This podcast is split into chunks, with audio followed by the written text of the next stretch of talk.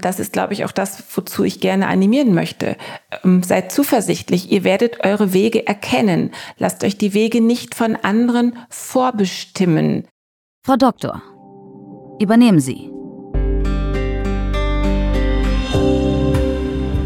Herzlich willkommen bei diesem Podcast. Wer diesen Podcast kennt und schon ein paar Folgen sich angehört hat, der weiß, dass unsere Gästinnen eigentlich größtenteils Ärztinnen sind. Heute haben wir eine Apothekerin zu Gast. Der Grund ist, dass Apothekerinnen eigentlich mit den gleichen Problemen kämpfen wie Medizinerinnen. Der Berufsstand ist zum überwiegenden Teil weiblich und wird an der Spitze vertreten von Männern. Deshalb ist heute hier bei mir Gabriele Regina Overwiening, die erste Präsidentin der Bundesvereinigung Deutscher Apothekerverbände. Und sie verrät uns, was eine Kreidetafel bei ihr in der Apotheke mit Empowerment zu tun hat. Mein Name ist Julia Rotherbel ich bin Chefredakteurin der Apothekenumschau und ich freue mich total auf dieses Gespräch. Ein Podcast von gesundheithören.de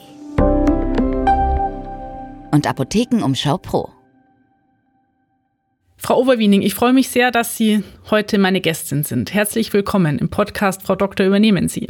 Vielen Dank für die Einladung, Frau Hotherbel. Frau Oberwiening, Sie sind seit letztem Jahr die erste Präsidentin der ABTA, der Bundesvereinigung Deutscher Apothekerverbände.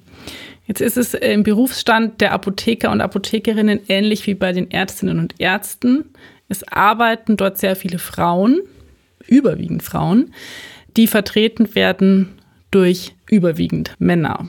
Warum hat es so lange gedauert, dass jetzt eine Frau für die mehrheitlich weiblichen ApothekerInnen die Standesvertretung übernimmt?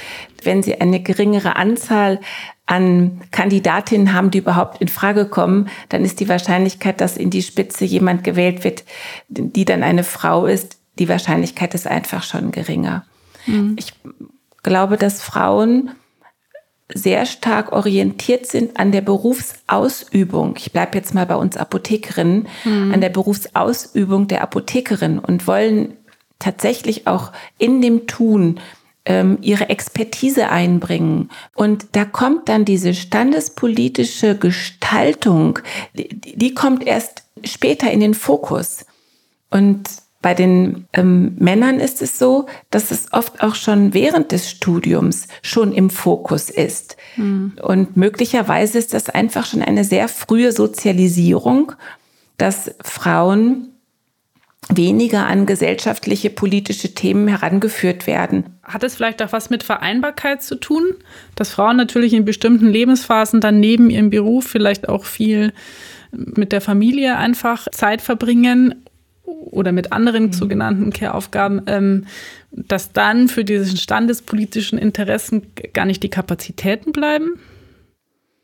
Ich glaube, dass Sie da recht haben, Frau Rotherbel, dass mhm. es auf jeden Fall gerade bei jungen Frauen häufig einhergeht mit der Familienplanung und dann gibt es auch eine andere Fokussierung.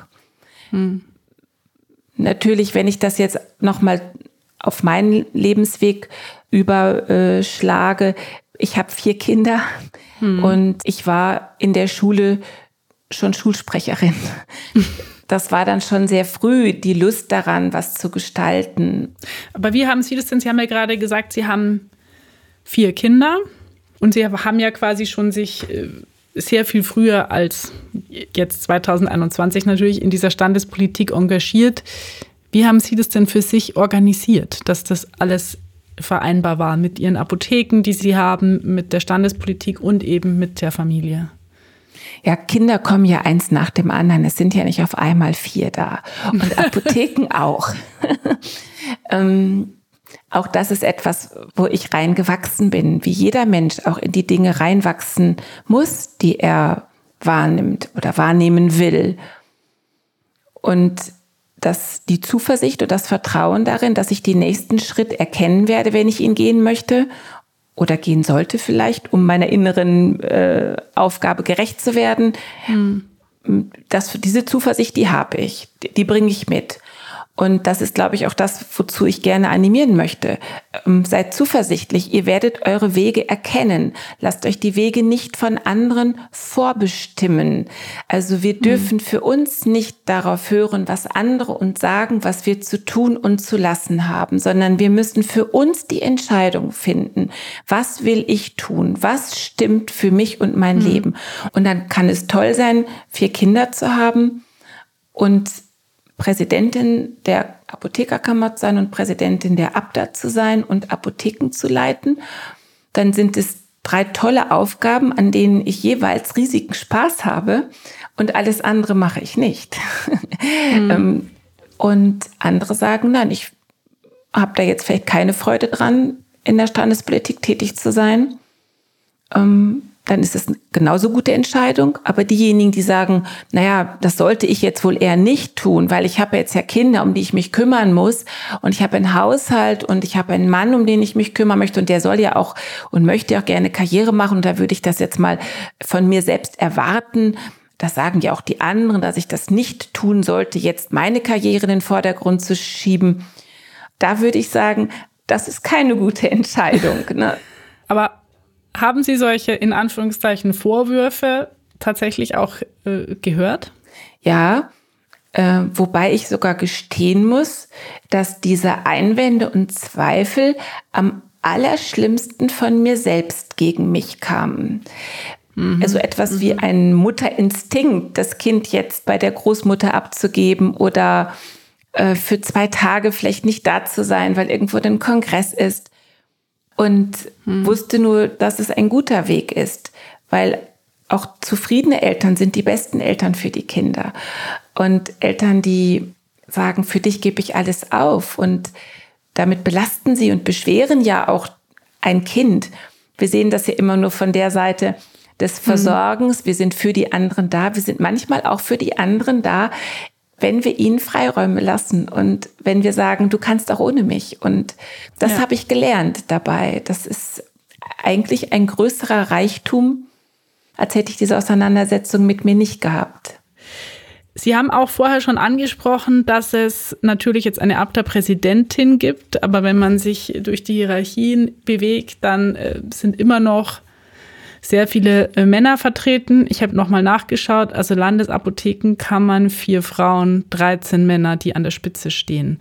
Haben Sie den Eindruck, jetzt mit Ihrer Wahl auch, dass sich tatsächlich da irgendwie ein Bewusstsein verändert dafür, dass man auch Frauen in bestimmte Positionen bringen sollte? Oder ist es jetzt einfach so, dass man gesagt hat, okay, es ist jetzt mal Zeit für eine Frau, aber grundsätzlich an unserer inneren Einstellung ändert es nichts?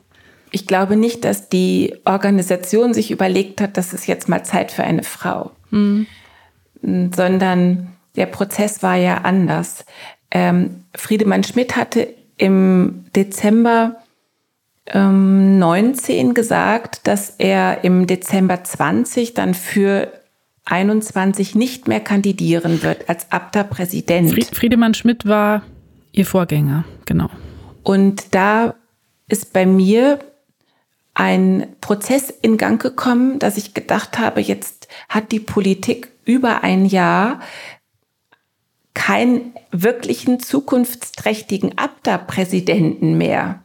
Hm. Und dann habe ich mit meiner Familie gesprochen und das ist ja ein Ding. Und dann haben die gesagt, ja, und was möchtest du jetzt dagegen tun? Also ich denke jetzt drüber nach, ob ich nicht als Abda-Präsidentin schon jetzt sehr früh kandidiere. Ob mhm. ich es dann werde oder nicht, ist jetzt erstmal nachrangig. Aber wichtig wäre, dass kein Vakuum entsteht und auf jeden Fall jemand kandidiert. Mhm. Wenn du das machen möchtest, also unsere Unterstützung hättest du.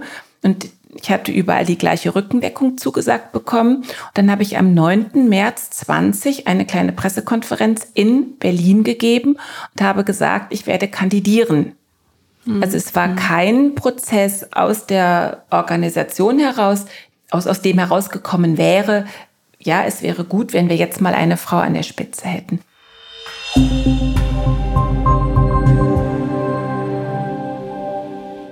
Frauenförderung gibt es ja auch noch, um jetzt ein neues Thema aufzumachen, für Sie auf einer anderen Ebene. Sie haben drei Apotheken zu organisieren mit Notdienst, mit Samstagsarbeit und sehr viele Beschäftigte in Teilzeit. Wie kriegt man das hin? Äh, bei uns gelingt das recht gut, weil die Organisation des Dienstplanes, das mache nicht ich, sondern das machen die Kolleginnen untereinander. Es gibt also eine Hauptverantwortliche für die Terminplanung und ähm, es gibt aber auch eine große Transparenz des Arbeitsplanes, dass alle sich auch eintragen können, dass alle auch sehen, wenn irgendwo Probleme sind.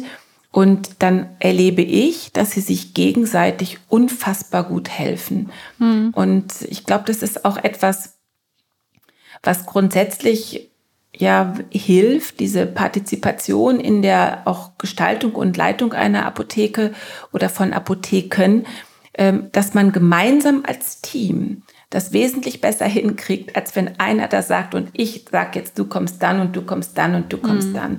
Es gibt eben individuell sehr unterschiedliche Belastungen. Und wenn wir Arbeitsplätze schaffen können, wohnortnah, wo wir das mit abbilden, wo wir dem gerecht werden können, dann ist das doch für alle befriedigend. Diejenigen, die da sind, sind froh, hm. ähm, dass sie an dem Tag da sein dürfen und ihrer Expertise nachgehen können. Und an einem anderen Tag, wenn sie das nicht können, müssen sie es nicht auch Sie müssen auch kein schlechtes Gewissen haben, dass sie es dann nicht tun, sondern dann ist das wirklich in Ordnung. Hm. Das macht es möglich, dass wir auch mit viel Teilzeitkräften einen sehr verlässlichen Arbeitsplan haben. Also dieses Thema Teilzeit ist in diesem Podcast immer wieder Thema, weil natürlich gerade auch in, in großen Kliniken und so mit diesem Schichtdienst und so äh, den Frauen oft vermittelt wird, wenn sie jetzt nach zum Beispiel äh, der Geburt eines Kindes in Teilzeit zurückkommen, dass sie dann auf jeden Fall nicht damit rechnen sollten, in der nächsten Zeit befördert zu werden. Wie stehen Sie denn zu dem Thema Führung in Teilzeit? Führung in Teilzeit geht ebenso wie Führung in Vollzeit. Das ist überhaupt gar keine Frage, weil Führung heißt doch nicht, ich muss 40 Stunden meinen Kolleginnen und Kollegen auf die Finger gucken, sondern Führung heißt doch wahrzunehmen, wer sind denn meine Mitarbeiterinnen und Mitarbeiter überhaupt? Welches Anliegen haben Sie denn überhaupt? Warum sind Sie denn hier und arbeiten hier bei mir? Dann ist das genauso gut Führung. Hm. Also da bin ich fest von überzeugt, dass Führung keine Vollzeitbeschäftigung braucht. Das ist Unsinn, ein ganz großer Unsinn. Wie funktioniert denn für Sie Frauenförderung in, auf diesem, diesem kleinen Feld Apotheke als Chefin jetzt? Ja, als wichtigstes ist tatsächlich das, was ich eben schon mal habe anklingen lassen, ähm, viel Eigenverantwortung und ähm, Partizipation an Entscheidungsprozessen ähm, Transparenz zu mhm. schaffen, mhm. weil es natürlich zu einem ganz anderen Selbstwertgefühl führt.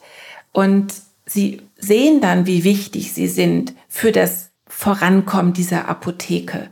Sie sind wichtig dafür, dass die ähm, Patientinnen und Patienten gut versorgt werden. Sie kriegen Feedback, dürfen auch dieses Feedback für sich auch verbuchen. Es gibt bei uns zum Beispiel eine große Tafel, auf die wird geschrieben, was an positivem Lob mhm. kommt. Die negativen Sachen werden da nicht drauf geschrieben, sondern das Positive. Schöne Idee. Und und, und diese Tafel hängt vis-à-vis -vis vom Ausgang äh, des Frühstücksraums, des Aufenthaltsraums. Und dann kommt man da raus und dann liest man das eben immer. Und diejenigen, die es verfasst haben, haben sich das ja auch nochmal bewusst gemacht. Und das ist auch ein Teil der, der Förderung. Ich würde es den Herren genauso mhm. angedeihen lassen. Ich weiß es nicht genau. Ich erlebe nur bei einigen Männern, dass sie sich weniger Gedanken dazu machen, dass sie einfach wie selbstverständlich davon ausgehen, dass sie cool sind. das erlebe ich bei Frauen seltener. Ja. Ähm, und, und deswegen wäre das für mich jetzt erstmal auch ein Teil der Frauenförderung. Wer hat Sie denn gefördert, Frau Overwiening? Ja, ich glaube schon, dass es auf jeden Fall auch meine Eltern waren. Meinem Vater war es sehr wichtig, dass wir als, ich habe eine Schwester noch, also wir sind mit zwei Mädchen groß geworden. Und meinem Vater war es sehr wichtig, dass wir unabhängig sein können. Hm. sagt, wenn ihr dann geliebt werdet, ist es hier schön und wenn ihr lieben könnt und zusammen leben könnt, aber wenn ihr das tun müsst, weil ihr abhängig wäret, das könnte ich als Vater schlecht aushalten. Mhm. Und ähm, das ist sicherlich ein Teil. Ich bin sehr naturverbunden groß geworden. Das heißt, meine Reflexionsfläche war auf die Natur und da konnte ich mich entwickeln. Und zu guter Letzt, glaube ich, war es einfach auch, ähm, auch das Leben als solches. Es hat mir viele Chancen gegeben, durch die ich mich dann auch nochmal bestätigt sehen durfte, die Zuversicht weiter auszubauen.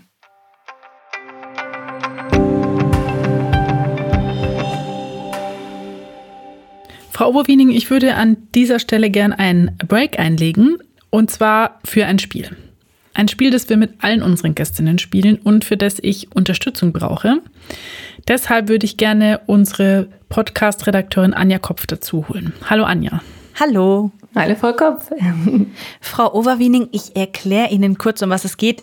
Julia hat das Spiel schon einige Male gespielt, also die ist schon äh, Profi. Äh, genau, also ich habe Satzanfänge rausgesucht aus dem Themenumfeld Beruf, Karriere, Frauenförderung und Sie dürfen einfach ganz spontan den Satz beenden mit dem, was Ihnen so in den Kopf schießt. Unsere Gästin, also Sie, Frau Overwiening, dürfen anfangen und der erste Satzteil für Sie, der heißt, um meine Arbeit nicht mit nach Hause zu nehmen. Mm, bin ich sehr, sehr gerne zwischendurch im Garten, um alles da abzuladen. Mhm. Also Sie schaffen es tatsächlich, Arbeit nicht mit nach Hause zu nehmen? Nicht immer, nein. Okay. ähm, Julia, für dich ein etwas vielleicht überspitzter Satz. Ich bin gespannt, wie du darauf reagierst. Ein Mann ist im Recht, wenn. Wenn er Recht hat. also wenn er faktisch Recht hat, dann ist er natürlich im Recht. Also es kommt auf die Fakten drauf an. Ja, also hm? klar. Eine Frau kann auch im Unrecht sein, wenn sie tatsächlich im Unrecht ist. Der nächste Satz, Frau Overwiening. Der schlechteste Rat in Sachen Karriere war? Wenn man mir Ratschläge geben wollte. Jeder Ratschlag ist eben auch ein Schlag. Und ähm, meist waren das, äh, waren das schlechte Ratschläge. Was, was bedeutet für Sie denn also schlecht? Also irgendwas, was dann nicht auf Sie, auf Ihre Lebenssituation gepasst hat? Nein, überhaupt die Tatsache, mhm. dass ähm, viele Frauen Ratschläge geben wollen. Ob es den Männern auch gegeben wird, weiß ich nicht. Aber dass wir ähm, uns anhören, ja, mach das lieber nicht so, mach das lieber doch so, willst du das wirklich tun? Überleg mal, da würde ich doch lieber vorschlagen, du gehst noch mal den oder den Weg. Hm ich habe es immer so erlebt, wenn ich einen Ratschlag bekommen habe, dann war das eher von einer ja, höheren Position auf das, was die Frau dann doch jetzt wissen müsste und noch nicht weiß. Und mhm. umgekehrt hätte ich so einen Rat nie gegeben. Ich würde immer eher fragen, wie möchtest du das denn? Ich würde gerne wissen wollen, wie es für mein Gegenüber richtig ist. Und ein Ratschlag, den ich bekommen habe, ist meistens die Perspektive dessen gewesen, der mir diesen Ratschlag gegeben hat, ohne zu gucken, was denn mit mir ist oder was vielleicht bei mir mhm. ausgelöst werden müsste, damit ich zu meiner eigenen Entscheidung komme. Es gibt auch tolle mhm. Fragen, die, die meine Familie mir gestellt hat, ganz tolle Fragen und die mir geholfen haben, diese Entscheidung zu treffen. Aber da, das haben Sie ja gerade nicht gefragt. Mhm. Aber finde ich eine total spannende Perspektive ja, tatsächlich, auch. ja. Äh, Julia, für dich äh, nochmal was ganz anderes, vielleicht auch im Bereich des Journalismus sehr klassisch. Wenn ich zu lange vor dem Computer sitze, dann kriege ich irgendwann Kopfschmerzen. Und dann, deswegen, ich versuche abends auch nicht mehr vor dem Bildschirm zu sitzen. Also ich gehöre nicht zu denen, die E-Books lesen oder Fernseh schauen. Ich finde, da irgendwann muss man auch mal eine bildschirmfreie Zeit einplanen. Ähm, der letzte Satz, Frau Overwening, Sie dürfen dieses Spiel auch schließen. Der lautet, ich bestärke Frauen in dem, sie an sich selber glauben, dass ich sie ermutige, an sich selbst zu glauben, dass sie sich versuchen zu fühlen und zu merken, was sie wirklich wollen und dass sie sich vertrauen dürfen in dem, was sie wollen.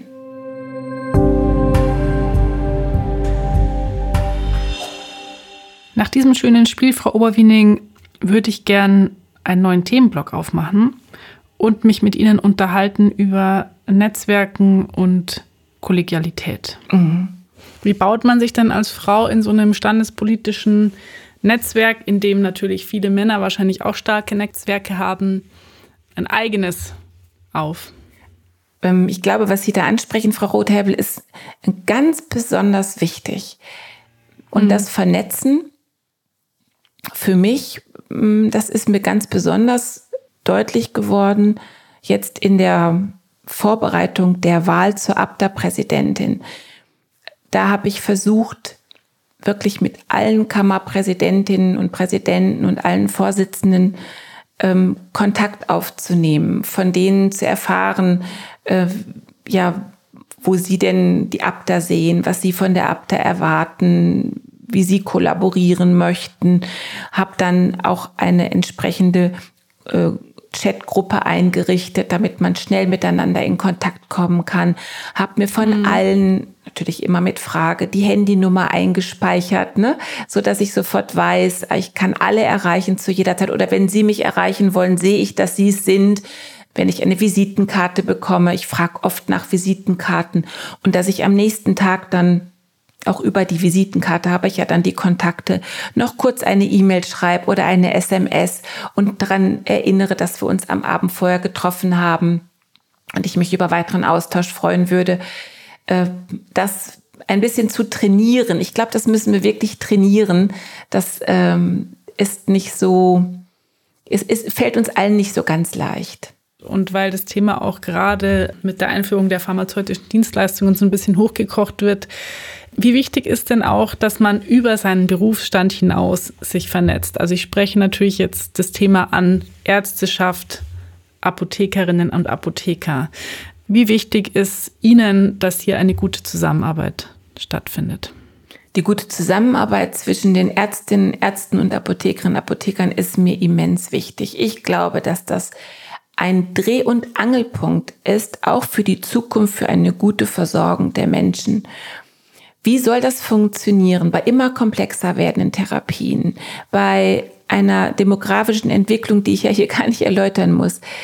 Das ist so nötig, dass wir das tun. Wir wollen in der Fläche die Versorgung haben. Wir wollen den Menschen vor Ort helfen. Wir wollen nicht, dass sie äh, in große Städte fahren müssen, um noch eine Versorgung zu kriegen. Und deswegen brauchen wir diese Vernetzung. Wir versuchen das, glaube ich, auf verschiedenen Ebenen. Und wenn man einmal vor Ort ist, da geht es vielleicht ein kleines bisschen leichter. Ich versuche es aber auch tatsächlich auf der standespolitischen Ebene. Mhm. Und da gibt es sicherlich mit den KV mehr Schwierigkeiten, diese Vernetzung hinzukriegen, als mit dem Hausärzteverband und der Bundesärztekammer. Aber auch mit den KV wird es wieder funktionieren. Wobei vernetzt ja heißt, dass wir förderlich miteinander vernetzt sind, ne? dass wir uns wirklich austauschen. Ne, nur jetzt die Adresskartei zu haben, hilft ja noch nicht. Ne? Der Ton in dieser Debatte ist ja aktuell etwas rau geworden. Er hat Fahrt aufgenommen. Also es gibt ja auch Standesvertreter, die von einer Kriegserklärung gegen die Ärzteschaft sprechen. Wäre dieser Ton genauso rau, wenn da als überall Frauen an der Spitze säßen? Mit Sicherheit nicht. Der Ton wäre ein ganz anderer. Da bin ich fest von überzeugt. Hm. Ich bin davon überzeugt, dass wir einen ganz anderen Weg gefunden hätten, wie wir darüber sprechen, wie wir uns austauschen, dass es etwas Gemeinsames gibt. Ich finde insgesamt die Wortwahl der Ärzteschaft in den letzten eineinhalb Jahren, solange ich dabei bin, erlebe ich es ja so hautnah, finde ich sie sehr fragwürdig. Es ist sehr martialisch. Es ist äh, immer kategorisch, es ist immer vernichtend, es ist immer ultimativ. Und ich weiß gar nicht, wenn ich selber diese Worte immer führe, ob ich überhaupt auch als derjenige, der diese Worte führt, noch zu einer normalen Konversation in der Lage bleibe, ob ich das nicht ganz verlerne. Und hm. deswegen finde ich das sehr fragwürdig. Und deswegen geht auch die Apothekerschaft darauf nicht ein. Wir werden uns nicht auf dieses Niveau einstellen. Das äh, ist nicht der Weg. Ich glaube, dass er einfach nicht förderlich ist. Der ist nicht kooperativ, nicht kollaborativ, der ist nicht konstruktiv, der ist nicht nach vorne gerichtet, der hat nicht mehr den heilberuflichen Aspekt, der hat keine Eigenverantwortung mehr für das Gelingen eines Gesundheitswesens im Fokus, der hat keine Ideen, kein Ideenreichtum mehr, was man machen könnte. Und das äh, tut auch denen nicht gut, die das machen.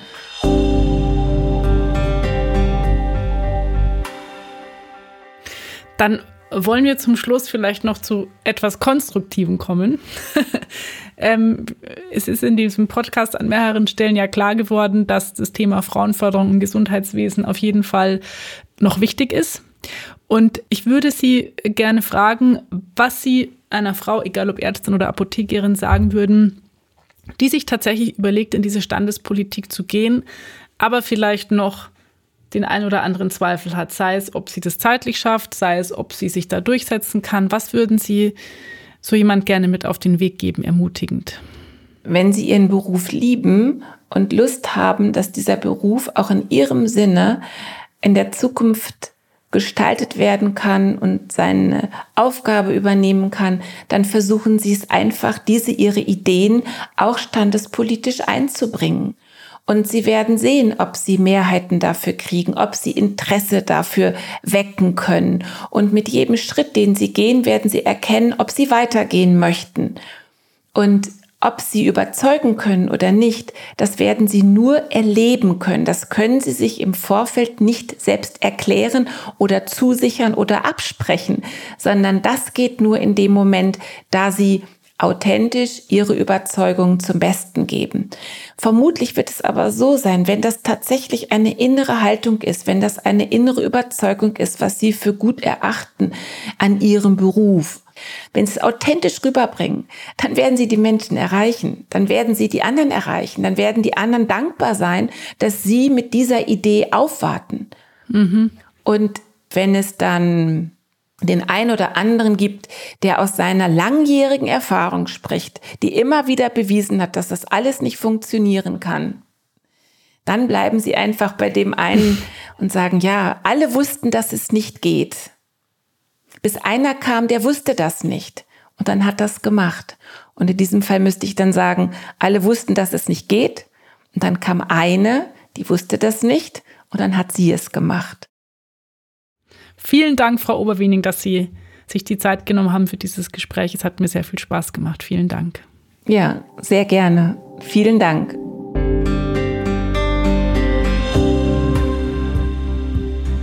Das war unsere 20. Folge von Frau Doktor übernehmen Sie. Wir haben in allen 20 Folgen, wie ich finde, tolle, inspirierende Frauen als Gästinnen gehabt. Ich würde mich freuen, wenn ihr da draußen auch in die anderen Folgen mal reinhört, sofern ihr es nicht schon längst getan habt. Und wir freuen uns über euer Feedback. Bewertet uns gerne auf Apple Podcasts oder Spotify. Wir erscheinen immer montags, alle 14 Tage neu.